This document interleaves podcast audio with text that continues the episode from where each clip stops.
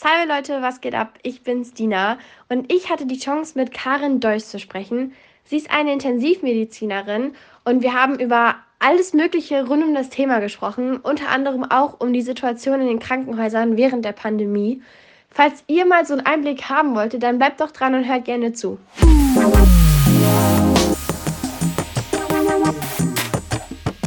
Salon 5. Du arbeitest ja auf einer Station, die ist ein bisschen besonders, oder? Das stimmt, das kann man so sagen, ja. Also erzähl mal von da, wo du arbeitest. Also ich arbeite ja auf einer Intensivstation, auf einer internistischen Intensivstation. Das heißt, ähm, die Ärzte, die bei uns arbeiten, sind äh, Pulmologen. Also wir sind spezialisiert auf Intensivmedizin für lungenerkrankte Patienten. Und so im normalen Leben, das heißt so außerhalb von Corona, behandeln wir vor allem Patienten, die eine akute Erkrankung hinter sich haben und intubiert wurden. Das heißt, sie haben irgendwann mal so eine schlechte Phase gehabt, dass sie künstlich beatmet werden mussten. Und da gibt es eben viele Menschen oder relativ viele Menschen, die dann Probleme haben, wieder vom Beatmungsgerät wegzukommen. Also mhm. es gibt gewisse Risikofaktoren, die die äh, Leute halt häufig mitbringen. Das ist zum Beispiel, wenn die schon eine Vorerkrankung haben, so chronische Bronchitis oder ähm, so, so klassische Krankheiten, die die Raucher eben dann auch haben nach vielen Jahren. Oder aber auch ähm, äh, Übergewicht ist ein Risikofaktor, aber da gibt es eben noch einige andere. Und mhm. wenn einfach die Muskeln nach so einer langen Beatmungszeit nicht mehr so gut können, dann kriegt man das eben nicht so im normalen ähm, Stationsablauf hin, weil auf einer Intensiv ist es halt relativ hektisch, ne? Kommt viel rein, Patienten kommen, Patienten gehen. Und für dieses Abtrainieren braucht man halt ein bisschen mehr Zeit. Und deshalb gibt es so seit knapp 15 Jahren solche Stationen, die nennen sich Weaning-Stationen. Kommt vom Englischen to wean, ist ja eher so, so eine Entwöhnung. Entwöhnen heißt das. Und das ist so unser Job, was wir machen. Das heißt, wir haben eigentlich nur Langzeitpatienten, die schon theoretisch das Schlimmste ihrer akuten Erkrankung hinter sich haben und wir müssen jetzt gucken, dass die dann wieder fit werden, von der Beatmung wegkommen. Und ähm, wenn sie das nicht tun, muss man auch dafür sorgen, wie sie dann weiter versorgt werden, ob sie zu Hause in, in Pflege können mit dem Pflegedienst, mit dem Intensivpflegedienst oder ob die in Beatmungspflegeheim können. Aber in der Regel so zu 80, 85 Prozent schaffen wir es auch, dass wir die wieder vom Beatmungsgerät entwöhnen können. Das ist so unsere, unser Ziel, unsere Hauptaufgabe. Aber durch Corona hat sich das halt geändert. Ja, wollte ich gerade fragen, wie war das so? Du hast ja gesagt, üblicherweise mhm. haben wir solche Patienten und dann kam Corona. Wie hat sich dann dein Alltag und das deines Teams verändert? Ja, total äh, komplett. Also die Klinik, wir sind mehrere Intensivstationen und die Klinik hatte dann beschlossen, das ist ja viel schöner, wenn man wirklich eine Station hat, wo die Covid-Patienten dann abgeschlossen liegen, ne, schon allein aus hygienischen Gründen.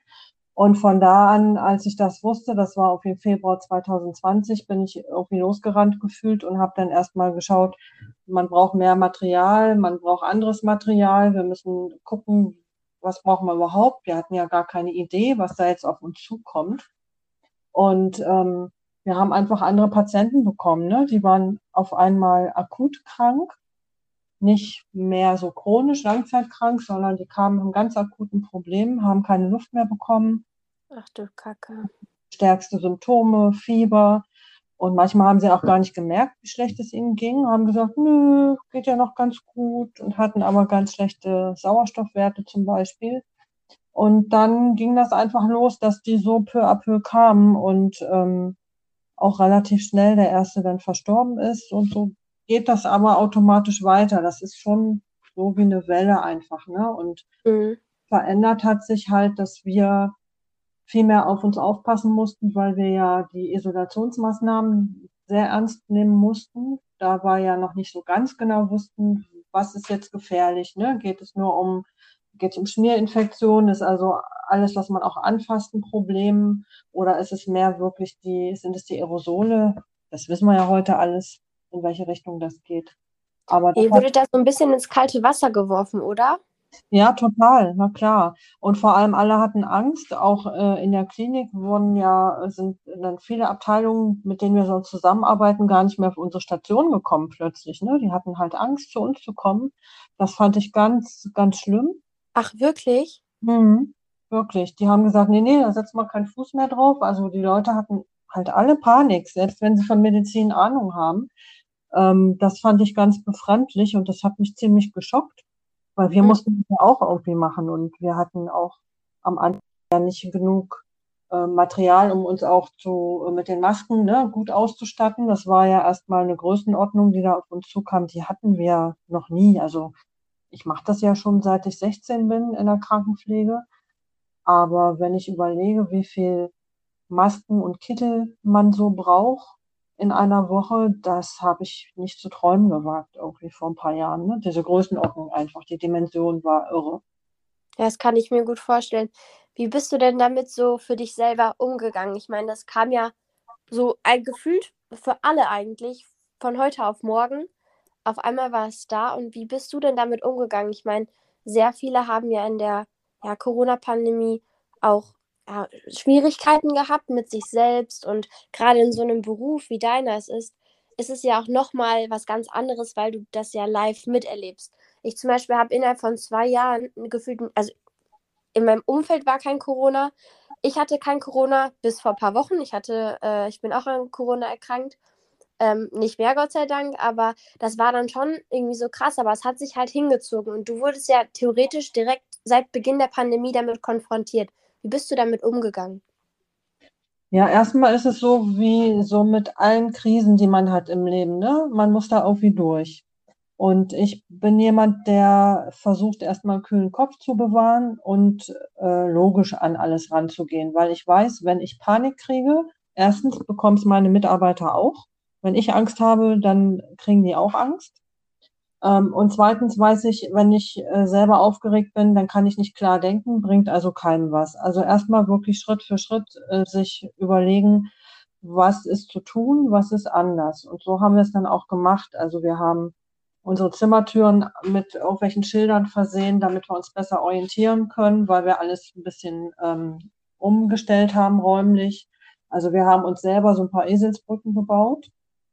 Und das fand ich ganz gut. Ich hatte dann, ähm, die ersten Patienten kamen und ich hatte dann Urlaub. Das fand ich ganz doof. Ich wäre am liebsten auf Arbeit geblieben und hätte einfach mitgeholfen und mitgemacht. Oh.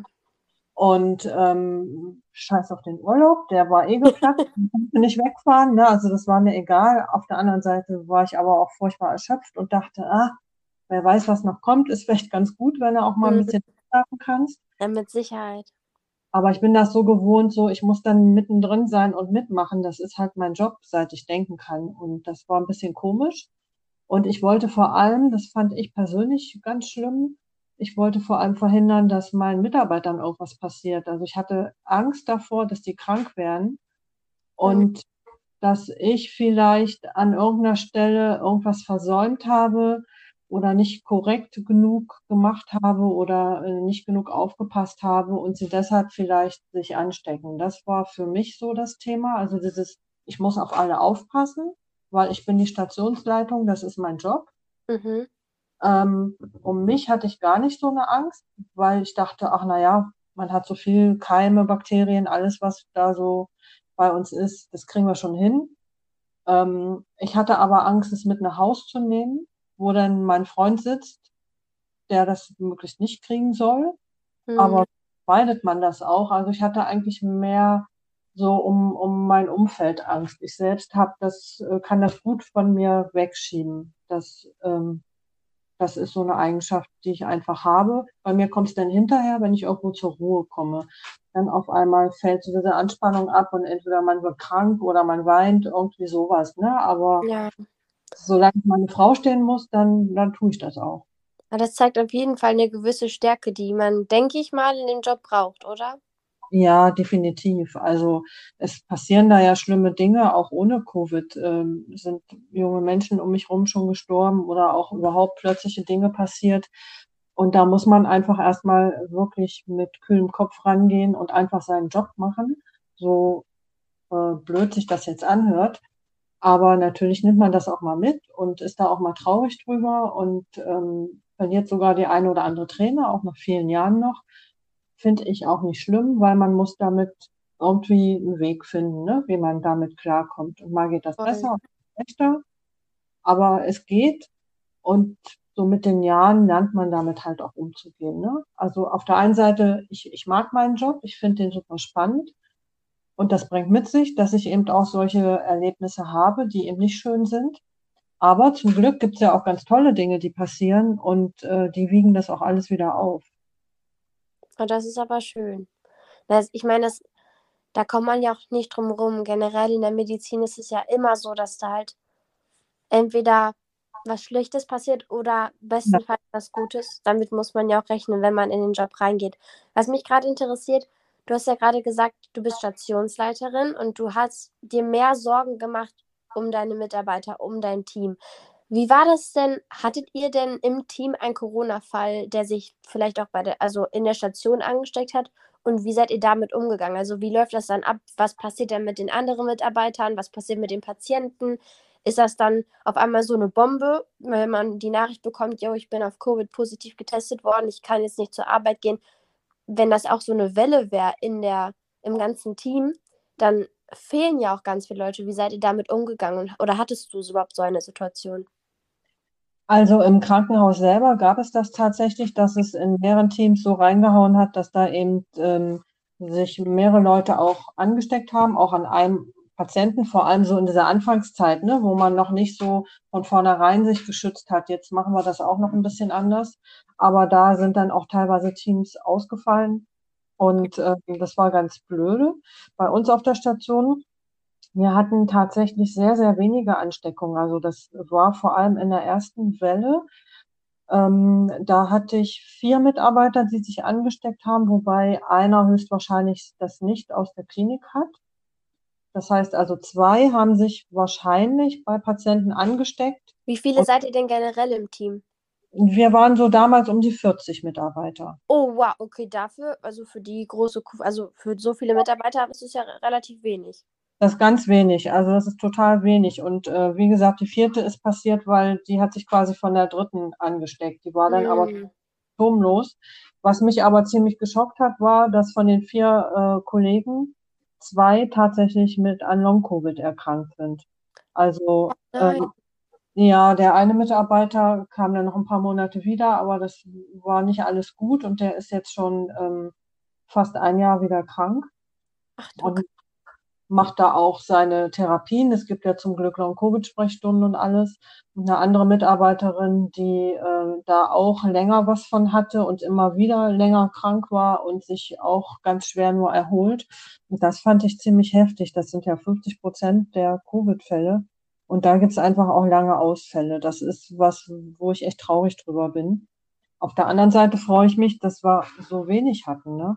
Ja, voll war damals schon so, dass ähm, man ja noch nicht jeden Tag sich testen konnte und diese Schnelltests, die waren damals ja auch noch nicht, die gab es auch noch nicht. Das heißt, ähm, wenn sich dann jemand angesteckt hat und die Nachricht kam, dann äh, hat die Hygieneabteilung bei mir angerufen und hat gesagt, so, jetzt gucken Sie mal, wann der das letzte Mal da war und ähm, ach ja, gestern, dann schauen Sie mal vier Tage im Voraus, mit wem hat er alles zusammengearbeitet. Und da kommt bei uns natürlich eine Menge zusammen. Man sitzt mit, ne, mit Kollegen im Frühstücksraum, aber man arbeitet auch zusammen am Patienten oder man macht eine Übergabe vor dem Zimmer. Und das sind ja alles Kontakte, äh, wo man dann gucken musste. Und ähm, das aufzuschreiben, da habe ich manchmal irre lange Listen erstellt und das war der Super-GAU. Das war so mit, was echt schlimm war. Und heute testet man sich anders. Wir haben nur noch FFP2-Masken auf, also den ganzen Tag. Und da hat man ja viel mehr Sicherheit dadurch. Das ist heute echt anders. Auf jeden Fall. Ich meine, das merkt man ja auch so an sich mit den Impfungen, mit den Masken und so. Das war ja am Anfang alles neu. Kannst du dich noch daran erinnern, als man im Sommer 2020 so Stoffmasken draußen tragen durfte? Ja. Und heute ist das gar nicht mehr, also heute denkt man gar nicht mehr darüber nach, dass, es, dass man irgendwie eine Stoffmaske trägt.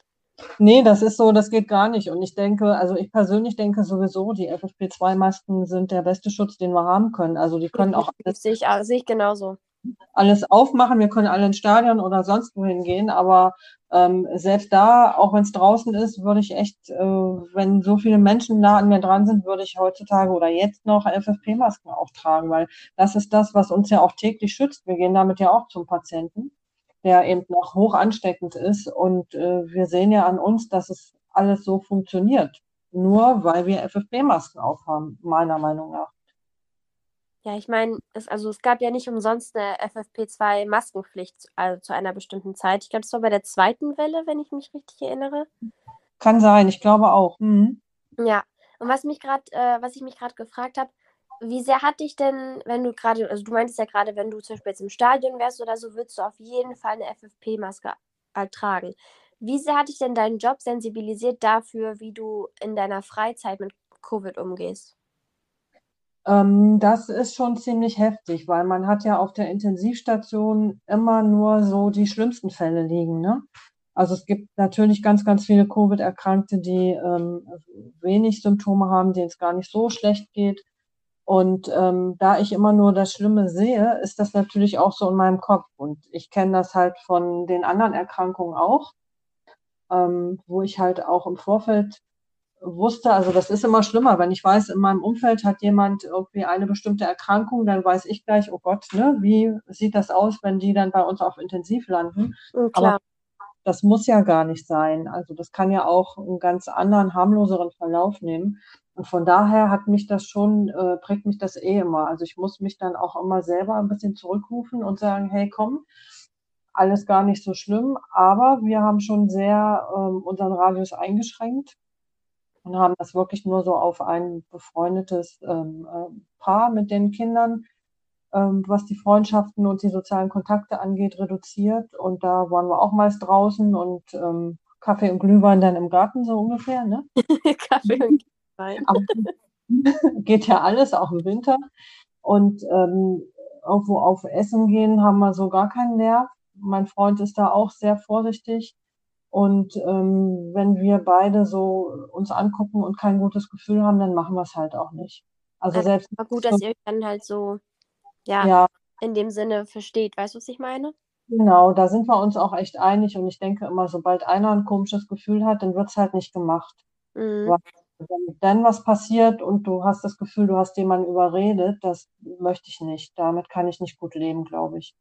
Und von daher machen wir viel so für uns und da wir sonst aber auch gar nicht so viel weggegangen sind, irgendwie wir arbeiten beide relativ lange, er noch länger als ich immer abends, dann macht man eh nicht so viel, sondern eher am Wochenende und da haben wir halt, ja, ich war sehr wenig bei meiner Mutter, die wohnt halt ein bisschen weiter weg, das fand ich ziemlich schlimm zwischenzeitlich. Ähm, da bin ich froh, dass wir das jetzt so ein bisschen durch die Impfung auch ein bisschen lockerer sehen können. Ne? Jetzt sind alle geimpft und das war deutlich besser jetzt im letzten Jahr dann schon haben denn generell deine Sozialkontakte geleitet? Also, sag ich mal, also generell der ganze Freundeskreis, auch das Verhältnis zur Familie und sowas, wie war das da? Ich glaube schon. Also bei meiner Mutter sehe ich die ist halt äh, Mitte 70 und äh, hat sich schon jedes Mal überlegt, gehe ich jetzt mal irgendwo einkaufen und kaufe einen neuen Pullover oder treffe mich mit der und der Freundin. Das hat sie fünfmal überlegt. Und wenn man alleine lebt, ist das natürlich schon, hat das auch was mit Einsamkeit zu tun, ne? Total. Das, äh, das fand ich schon ziemlich schlimm. So alle anderen, die halt Familie haben, ich glaube, die haben das relativ gut weggesteckt. Ich habe halt aber auch Freunde, wo er und sie Homeoffice machen mussten und das Kind ist dann gerade so vierte, fünfte Klasse. Da kann man oh, auch nicht. Super schwierig ne, dass das alleine läuft und ich weiß, dass da äh, die Eltern sind da einfach total fertig und erschöpft, weil man eben so eine Doppelbelastung hat und natürlich auch allem gerecht werden will. Also das tut mir echt leid, so mit kleineren Kindern. Das ist, glaube ich, echt nicht einfach. Die, die großen Kinder hatten, ne, so Teenager und dein mhm. Alter, das war überall gut. Das war kein Problem, was ich so wahrgenommen habe. Das ist ja gut. Ähm, was mich interessiert, ist, kannst du, also wenn du magst natürlich, mal von einem Covid-Patienten bzw. von einer Patientin bzw. generell einem Fall sprechen, wo was gut gelaufen ist. Also die Patientin oder der Patient, der zu euch kam, wirklich Probleme hatte und den ihr dann entlassen konntet und dann auch dann mit den Gefühlen, die du damit verbunden hast. Na, da hatten wir zum Glück ja mehrere. Wir hatten äh, gleich am Anfang in der ersten Welle eine Patientin aus Holland bekommen. Ähm, und ähm, so als, als Übernahme, ne, so wie das jetzt in der letzten Welle war, dass wir auch aus Bayern und Sachsen Patienten hatten oder eben aus Süddeutschland generell. Und die Patientin aus Holland, da ging es echt nicht so gut. Dann hatten wir sie endlich äh, so weit verbessert bekommen, dass wir auch den Beatmungsschlauch rausziehen konnten. Und nach ein paar Tagen hat sie dann wieder ähm, ist dann wieder alles irgendwie schwieriger und schlimmer geworden. Und wenn dann jemand das äh, zweite Mal wieder intubiert werden muss, das ist schon immer ein bisschen schwieriger, weil man ja immer in einem schlechteren Zustand dann äh, in so ein Krankheitsbild reingeht. Und da dachte ich zwischendurch, oh, ob das was wird, nochmal, ich weiß es nicht. Und tatsächlich hat sich die Patientin extrem gut erholt und die war nachher so happy und das war äh, sehr niedlich, als sie dann abgeholt wurde mit dem Flieger und meinte so, ach, meine Haare sind gar nicht gemacht kann ich mich noch mal kämmen? Also das war so, so einfach normal und solche Banalität war in dem Moment einfach so wichtig und so cool und so schön. Und sie hat uns dann auch noch mal Süßigkeiten geschickt und sowas. Das oh, war lieb. Und das gilt auch aber ein anderer Patient, so aus der zweiten Welle, der ähm, auch ein ganz lieber und angenehmer Mensch war. Und den haben wir noch lange versucht mit Maske zu beatmen, so dass wir ihn nicht intubieren müssen. Das hat dann aber irgendwann auch nicht mehr ausgereicht. Und als er dann intubiert werden musste, brauchte der eine sehr, sehr lange Zeit, bis der sich wieder erholt hat. Und das war sehr niedlich. Der hatte sehr angenehme Angehörige auch. Die haben dann schon mal geguckt, ob sie uns irgendwie einen Obstkorb oder was Nettes so reinbringen können. Die waren erstmal sehr, sehr angenehm. Und als er dann wacher wurde, haben wir ihn ähm, in ein Zimmer verlegt, was ähm, so hinten raus geht zum Krankenhaus. Und dann konnte man manchmal ihn wirklich einmummeln in eine Bettdecke und von draußen stand dann seine Frau und seine Freunde da und haben gewunken, dass die einfach sich mal gesehen haben, weil es war ja auch Besuch. Ne? Und einfach so dieses, äh, die waren einfach total glücklich damit und das haben wir immer so ein, zwei Mal gemacht, als es ihm gut oder besser ging und dann auch später mal als das schon wieder so war, dass er richtig wach war, dass man ihn, äh, ihn in den Rollstuhl setzt und vor die Tür fährt. Also solche Sachen einfach, ne, weil das ist so eine Zeit von vier, sechs Wochen, die ist ja auch irre, auch für eine Familie, auch für Freunde. Und der ist so äh, äh, lieb und so, so cool. Der hat sich auch so wieder ins Leben gekämpft, ähm, wie wir jetzt erfahren haben.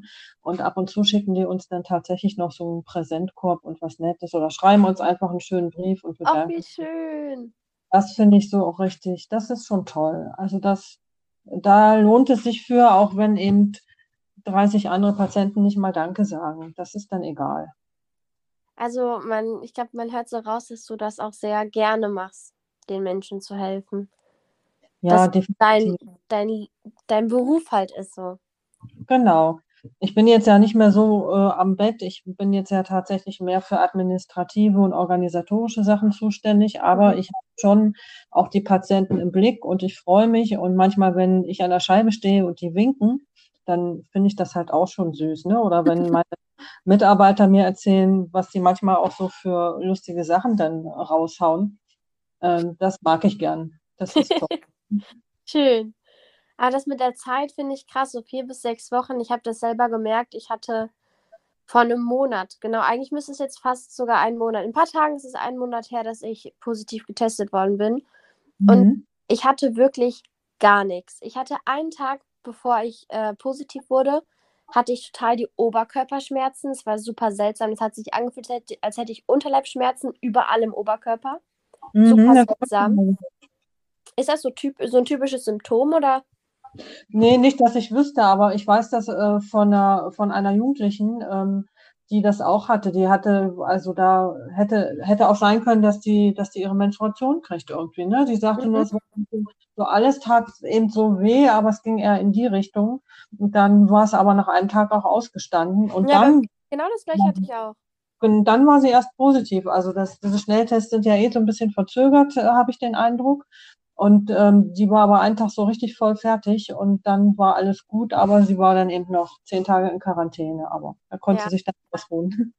Ja, das hatte ich auch. Ich war, ich habe auch dann zwei Wochen zu Hause gehaust und habe mich komplett isoliert. Meine Eltern haben sich bei mir auch nicht angesteckt. Und dann war das auch so, als du es gerade mit dem Fenster und dem Patienten angesprochen hattest, musste ich kurz schmunzeln, weil das war bei mir genau das Gleiche. Meine Freunde kamen immer in der Freistunde oder in der Pause, kamen die zu mir, haben sich vor mein Fenster gestellt und haben mit mir gequatscht und alles war total schön.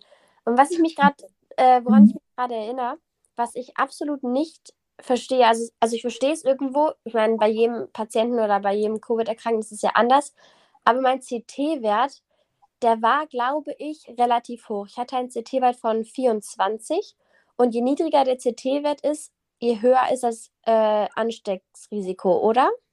Genau. Mhm. Mm, und dann, also dass ich dann mit einem relativ, ist 24 hoch?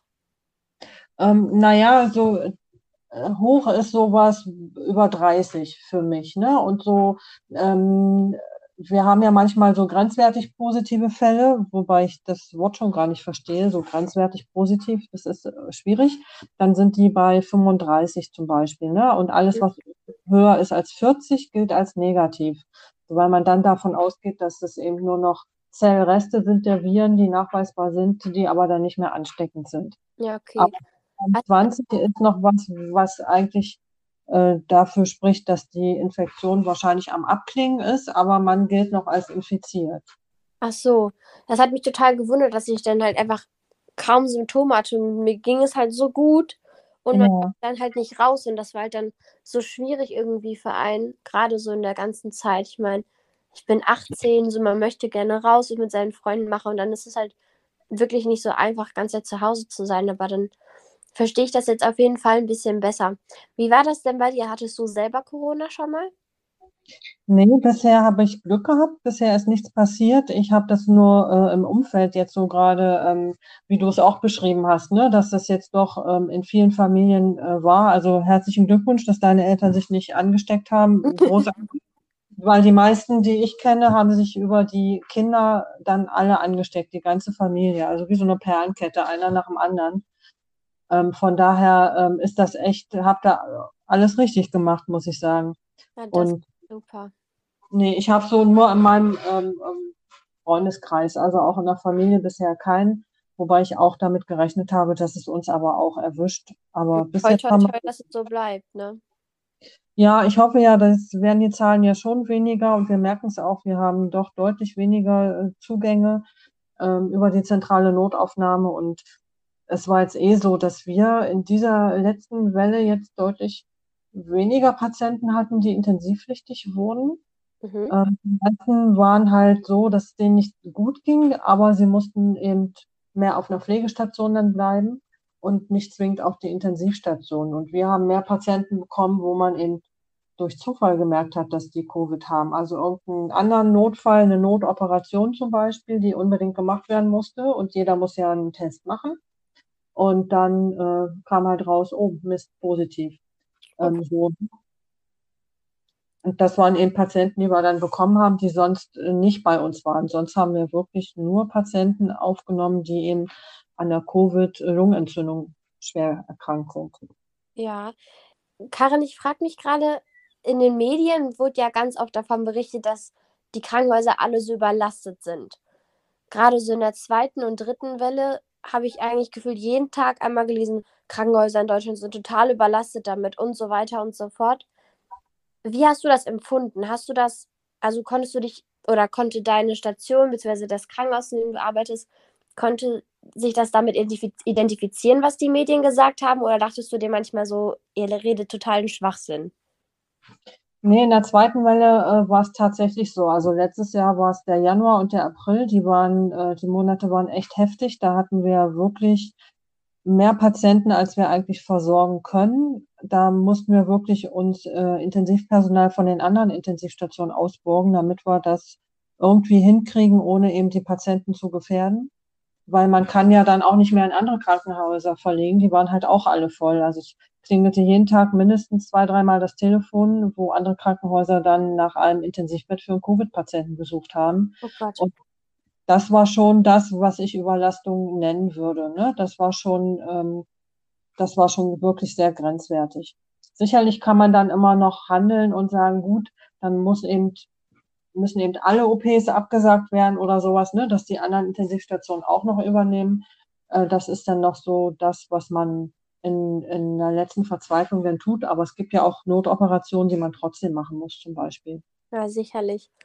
Und jetzt in der Welle fand ich so ein bisschen schwierig. Da haben mich die Medien so ein bisschen mehr genervt, weil ich habe auch jeden Tag zehnmal gelesen, milde Verläufe, milde Verläufe, milde Verläufe. Und wenn ich mir meine Patienten angucke, fand ich, das war alles andere als mild. Ich verstehe natürlich, dass das anders gemeint ist. Aber ich glaube, das hat auch dazu geführt, dass viele ein bisschen lax damit umgegangen sind, mit ihrem milden Verlauf und dachten, ach, was soll ich mich isolieren oder ich kann ja schon. Also ich glaube, das wurde nicht mehr so ganz ernst genommen. Und deshalb sind die Inzidenzen auch so, so schnell, so schlimm gestiegen. Und die Patienten, die wirklich schwer erkrankt sind, die wir bei uns hatten, die hatten Verläufe, also die möchte ich im Leben nicht haben. Die hatten ganz schlimm aussehende Lungenbilder. Das sind, also wir sprechen größtenteils über ungeimpfte ähm, Menschen, muss ich sagen. Ähm, das war schon heftig und das fand ich so ein bisschen schon so an der Krankenhausrealität vorbei, wenn man auch im Krankenhaus 50 Covid-Patienten liegen hat. Die liegen ja auch nicht aus Spaß im Krankenhaus. Natürlich nicht. Ja, und die liegen da nicht wegen ihrer milden Verläufe. Aber natürlich verglichen an der Inzidenz und an der Masse an Menschen war es wahrscheinlich oder rein rechnerisch tatsächlich weniger ähm, weniger Hospitalisierungszahlen als vorher. Das, das muss man so sagen. Aber das fand ich so ein bisschen irreführend. Und ähm, ja, jetzt ist es eher so, dass wir, ich habe weniger Personal, also bei mir sind ganz viele schwanger geworden. Ah, das gute Problem, das kenne ich in der Schule. Auf einmal sind sie alle schwanger. Ja, genau. Und dann hat man eben noch ein paar, die eben äh, dauerhaft krank sind. Und so ein paar Kranke, die akut immer mal eine Erkältung oder Durchfall haben, hat man ja auch immer. Aber ruckzuck sind das so 15 Menschen, die einem dann fehlen. Das ist ein Drittel. Und ich glaube, das geht halt äh, vielen Stationen so, so dass ich auch gar nicht mehr so viel Patienten versorgen könnte wie in der zweiten Welle, als es so eng war. Also ich hatte jetzt auch ein Drittel weniger Patienten. Zum Glück, weil das hätten wir sonst nicht geschafft.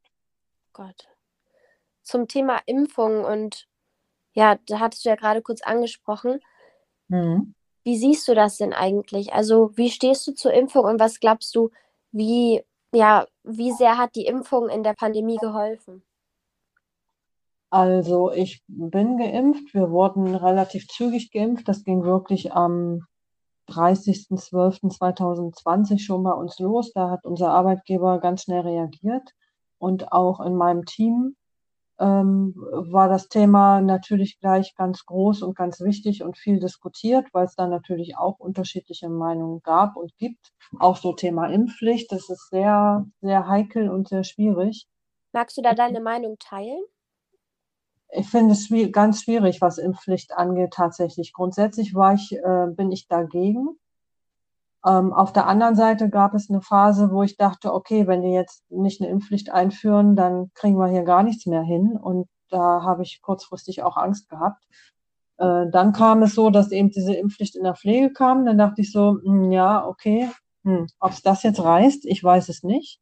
Um, da bin ich ganz ambivalent mit meiner Meinung. Also zwischendurch war ich schon so verzweifelt, dass ich dachte, ja, wir müssen das jetzt machen. Aber solange wie das dauert, bis die Politik überhaupt Entscheidung trifft, ist es jetzt mittlerweile eigentlich auch für einen Eimer, weil ja, also jetzt geht's gen Sommer. Jetzt sehen die Menschen ja noch weniger ein, sich impfen zu lassen. Und es gibt natürlich oder darf natürlich auch keinen Impfzwang geben. Und ich frage mich dann immer, was für Mittel hat man dann ja. überhaupt? Ja, wirklich die Leute zu überzeugen, wer sich nicht überzeugen lassen will. Also ein paar, die bei uns lagen, haben dann auch gesagt, hm, ja, war eigentlich blöd, das nicht zu machen. Ähm, ja, ich rede da auch mit meiner Familie drüber. Also das ist schon passiert. Aber das ist dann halt auch zu spät manchmal. Ne? Ja, sicherlich. Im Team wurde wirklich viel diskutiert und dass äh, jede Meinung, die man sich vorstellen kann, gibt es da auch. Und ähm, ich kann auch damit leben, dass jemand sagt, ich möchte das nicht. Ähm, ich möchte nur nicht, dass der mich dann äh, zwingend davon unbedingt überzeugen will. Also ich. Äh, oh, dieses, ach ja, ich weiß, was du meinst. Dieses aufgedrückte, impfst du dich, ich will das nicht, warum hast du das gemacht? Also ich finde, man kann darüber reden und auch die, die, äh, die Meinung austauschen und die Argumente austauschen ähm, und vielleicht auch den einen oder anderen Appell gegenseitig aussenden. Ne? Den nehme ich auch entgegen. Also ich habe mir das auch äh, angehört.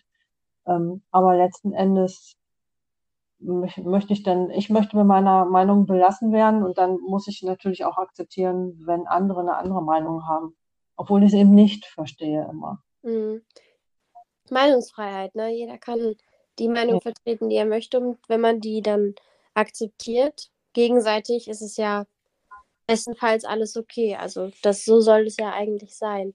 Ich würde mir halt wünschen, dass die, die eben nicht geimpft sind, sich auch wirklich richtig gut schützen. Und ich weiß, dass viele das auch machen. Aber wir sehen ja natürlich auch jeden Tag, dass es viele nicht machen und dass es denen egal sind. Und natürlich mhm. haben auch schon Menschen bei uns liegen gehabt, die auch der Meinung waren, das ist Blödsinn. Ich weiß, ich hab, bin krank, aber ob das jetzt Corona ist, erzählt mir doch nichts. Also das gibt es schon auch.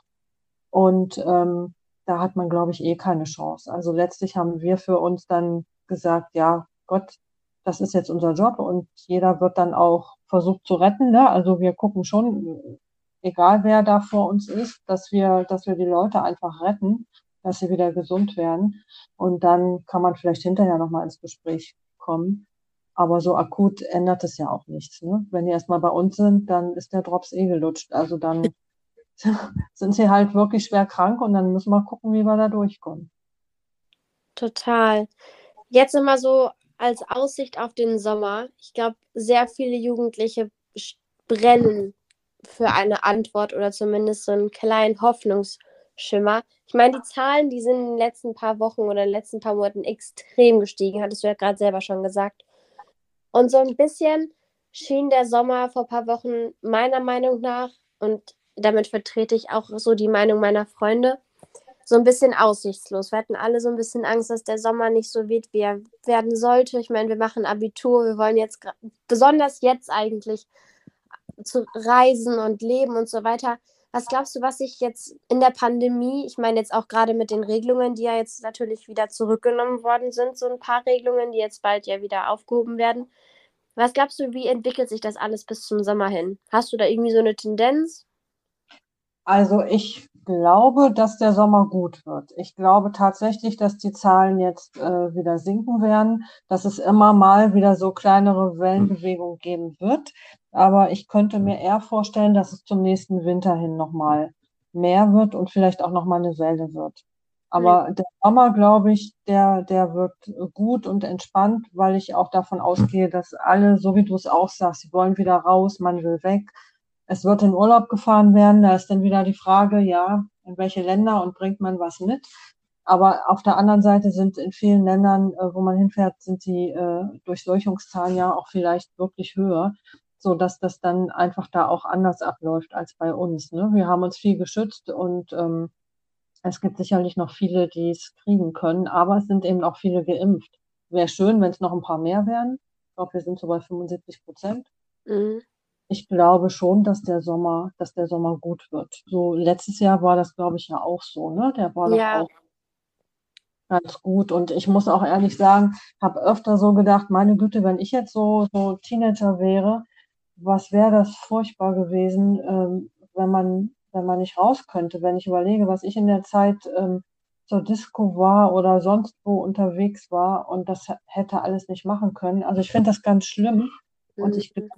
Ist auch für, für euch eigentlich ganz schlimm, weil das gerade so eine Zeit ist, wo man sich auch ganz viel austestet und auch sozial ganz, ganz viele Dinge macht, die einen halt auch prägen für später. Also das macht man nicht vielleicht mit 30, sondern es gibt Dinge, die macht man eben mit 18, ne? Ja, davon könnte ich dir ein ganzes Buch schreiben. Ich meine, als, als die Pandemie angefangen hat, wurde ich gerade 16. Ich war frisch 16, ich war noch nie in einem Club. Ich war so, boah, jetzt bin ich 16, jetzt kann ich endlich feiern gehen, jetzt kann ich ganz viel machen und so weiter. Dann kam die Pandemie, hat mir einmal so einen richtigen Strich durch mein Leben gezogen. Und jetzt bin ich 18 und ich war immer noch nicht in einem Club. Ja, super. So, kann ich das, mir vorstellen. Also das waren so zwei prägende Jahre, die so einmal ganz kurz in den Müll geworfen worden sind. Wobei ich sagen muss, das hat einen trotzdem geformt und wir haben das Beste draus gemacht. Und ich finde, das ist ganz wichtig, an eigentlich an alle Menschen, diesen Gedanken irgendwie mitzugeben, dass auch wenn diese Situation gerade nicht einfach für alle ist, besonders nicht für die Menschen, die halt auch erkranken, dass es immer einen Hoffnungsschimmer gibt und dass man das Beste aus der Situation machen muss. Und ich finde auch, das möchte ich dir auch gerade nochmal so auf dem Weg mitgeben, einfach nur Danke. Danke an dein Team, danke an dich, danke an alle, die in den Krankenhäusern arbeiten, auf den Intensivstationen. Ich weiß nicht, wie oft ihr das hört, aber wirklich, die wahren Helden in der ganzen Geschichte hier gerade seid eigentlich ihr, weil ihr den Menschen helft. Ihr helft den Menschen wieder ihr Leben zu führen. Und ich finde, da sollte man nicht mal einen Gedanken daran verschwenden, den Hut nicht zu ziehen, sondern den Hut einfach ziehen und zu sagen, Dankeschön. Weil wirklich, das, was ihr leistet, das ist eine Meisterleistung und wirklich danke. Das ist sehr, sehr lieb von dir. Aber ich muss es erweitern. Man muss auch wirklich Danke an all die sagen, die äh, auch die ganzen zwei Jahre immer alles mitgemacht haben, die die Regeln befolgt haben. Ich finde, die kommen halt auch ein bisschen zu kurz. Ne? Man redet ja immer über die, die nicht mitmachen, über die, die irgendwie dagegen sind oder spazieren gehen oder sonst was. Und ich glaube, ich glaube, das ist falsch. Ich denke, man muss wirklich auch an die vielen, die sich total bemühen und die aber leise sind, ähm, denken und sagen, hey, da haben ganz, ganz viele sich zurückgezogen, denen es bestimmt auch nicht gut getan hat und bestimmt auch nicht gut gegangen ist. Und ähm, das muss man auch respektieren und die haben ja auch mitgeholfen. Klar, wir im Speziellen, so in unserem Job. Und ich freue mich total, dass du das so siehst und das ist was ganz Positives, das muss man auch mitgeben. Aber das darfst du auch gern dir und deinen Freunden und deinen Schulkameraden sagen. Das ist auch wichtig. Und ich glaube, das hat am Anfang so richtig keiner gesehen, wie es euch damit geht. Euch haben sie da mit Stoffmundschützern in die Schule gesetzt mit aufgerissenem Fenster und äh, so, jetzt macht mal. Ich weiß nicht. Ich, ich fand das blöd. Ja. Also erstmal Dankeschön. Ich finde, das ist, äh, so habe ich das gar noch, also so habe ich das eigentlich noch gar nicht gesehen. Ich war immer so, oh, wie toll die Leute sind, die den Menschen helfen und so. Aber ich meine, alle anderen, auch ihr in eurem privaten Leben, außerhalb der Arbeit, haltet euch ja auch an die Regeln. Und das stimmt, das sind Komponenten, die zusammenkommen, die ganz tragend dafür sind. Mhm. Und klar, also das, was uns passiert, das ist äh, auf gut Deutsch gesagt einfach nur Scheiße. Ja. So wie es ist. Ich würde, also ich wünsche, ich bin sehr, sehr froh, dass deine Generation, die Generation äh, nach dir und die Generation vor oder nach mir, dass sie das nicht erleben mussten. Denn, also schön ist es auf gar keinen Fall, aber ich will auch gar nicht die alle Menschen ausnehmen, weil es ist für niemanden einfach gewesen. Egal, ob man drei Jahre alt ist oder 80. Also, das war für gar keinen Menschen schön. Deswegen. Nee, genau. Aber was du auch gesagt hast, fand ich auch wichtig. Das hat euch auch geprägt.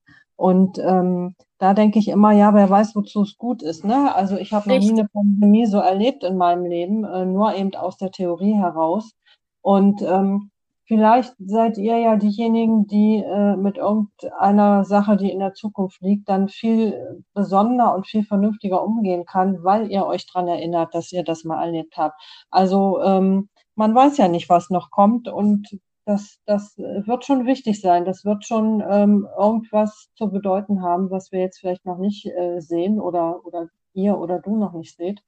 Aber so wie andere auch was anderes prägt, ne, irgendwelche anderen Unglücke, an die man sich immer erinnert, so ist es dann tatsächlich wahrscheinlich für euch dann die Pandemie auch. Obwohl ich mir was Besseres vorstellen kann, aber. Klar. Ja. Auf jeden Fall. Du, Karin, ich danke dir sehr für das Gespräch. Ich fand es ultra interessant, mal so einen Einblick zu bekommen, wie das so ist auf der Intensivstation, wie deine Arbeit abläuft, wie das eigentlich alles so für dich war in der ganzen letzten, in den ganzen letzten zwei Jahren. Wenn du jetzt noch irgendwas unseren Zuhörern und unseren Zuhörerinnen mitgeben möchtest, was Covid angeht oder was generell deinen Job angeht, dann kannst du es gerne machen. Und oder wenn nicht, ist auch nicht schlimm, dann danke ich dir auf jeden Fall für das Gespräch. Und ja.